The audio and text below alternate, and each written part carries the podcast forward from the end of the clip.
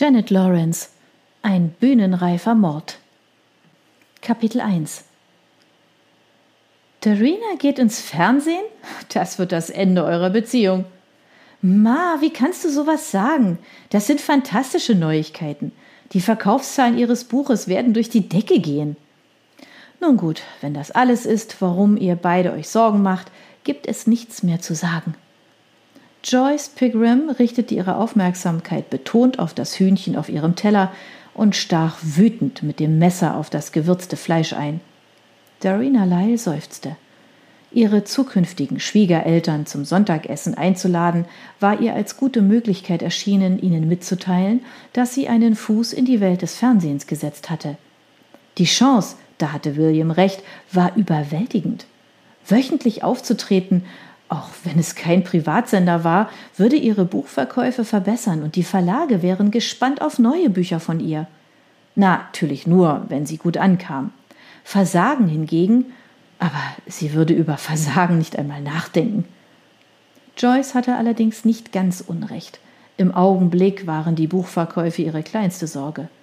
Darina war sich bei weitem nicht sicher, ob sie sich auf die schnelllebige, unsichere Welt des Fernsehens einlassen sollte.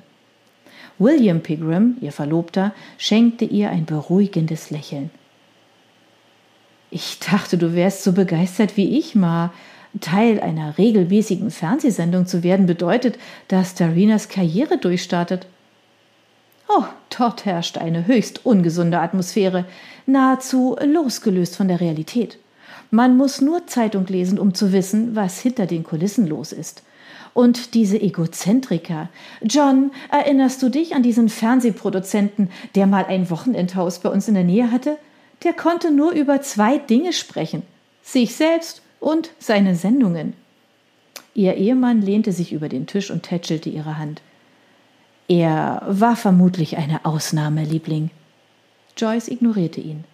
Und würde das nicht bedeuten, dass Darina ihre meiste Zeit in London verbringt? Während William hier unten in Somerset arbeitet? Ihr wollt in drei Monaten heiraten. Was passiert dann? Oh, die Dreharbeiten für die Sendung sind im März beendet, genau vor unserer Hochzeit, sagte Darina sanft. Ich werde jede Woche drei oder vier Nächte in London verbringen müssen, aber an den Wochenenden werden wir zusammen sein. Seit er zum Inspektor befördert wurde, scheint William ohnehin sehr beschäftigt zu sein. Er wird keine Zeit haben, mich zu vermissen. Sie hoffte, dass sie nicht gekränkt lag. Es war zumindest nicht ihre Absicht. Sie schenkte ihrem Verlobten ein warmes Lächeln. Das Problem war natürlich, dass Darinas zukünftige Schwiegermutter nicht wollte, dass ihr Sohn, der Detective, eine Karrierefrau heiratete. Nicht einmal, wenn ihr Beruf das Kochen war. Ein überaus erfolgreicher Beamter der CID sollte auf jede erdenkliche Weise verwöhnt und unterstützt werden und nicht bei den Hausarbeiten helfen müssen. Joyce hatte ihre Sicht der Dinge schon früher zum Ausdruck gebracht, und damals hatte Dorina nur Zeitungsartikel und Bücher geschrieben. Die Nachricht, dass sie gebeten wurde, Teil des Moderatorenteams einer Kochsendung im Fernsehen zu werden, wurde erst mit Schreck und dann mit Empörung aufgenommen. Wie auch immer, keiner sieht sich diese Sendungen an, fuhr Joyce fort.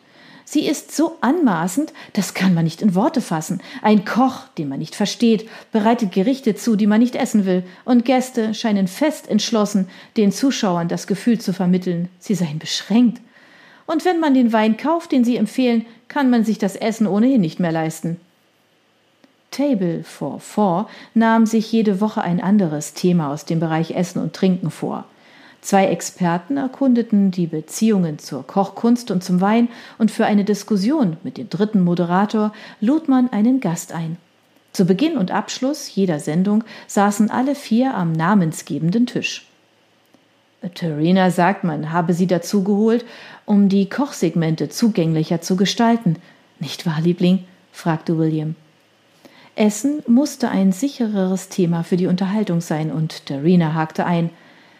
Das Hühnchen, das ihr heute esst, ist eines der Gerichte, die ich bei meinem Vorsprechen vorgeführt habe.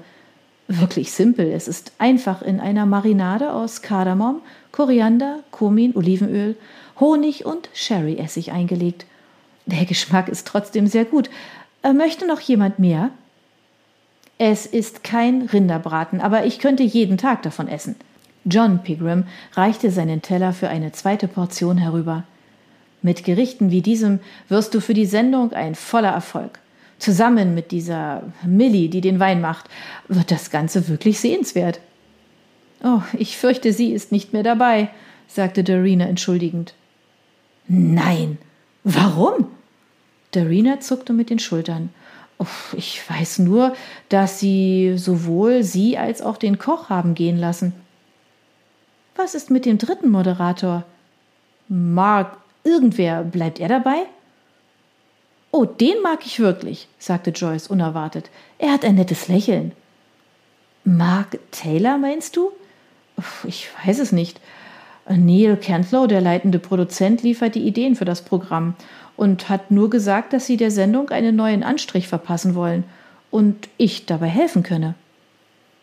Ich wusste, dass die Sendung nicht laufen würde, sagte Joyce mit Befriedigung. Und ich glaube kaum, dass es einen großen Unterschied machen wird, am Moderatorenteam herumzubasteln. Ich schätze, dass du nicht allzu lang dort auftreten wirst, sagte sie fröhlich zu Darina. Ich erwarte, dass die ganze Sendung bald verschwinden wird. Darina verlor plötzlich alle ihre Vorbehalte gegenüber ihres Eintritts in die Fernsehwelt. Ich hoffe wirklich nicht. Wie auch immer, ich glaube, dass meine neue Karriere einen stilvollen Start hinlegen wird. Ich werde mit einem neuen Kerl auftreten, der sich am kommenden Montag in der Mike Darcy Show um den Wein kümmert. Wirklich?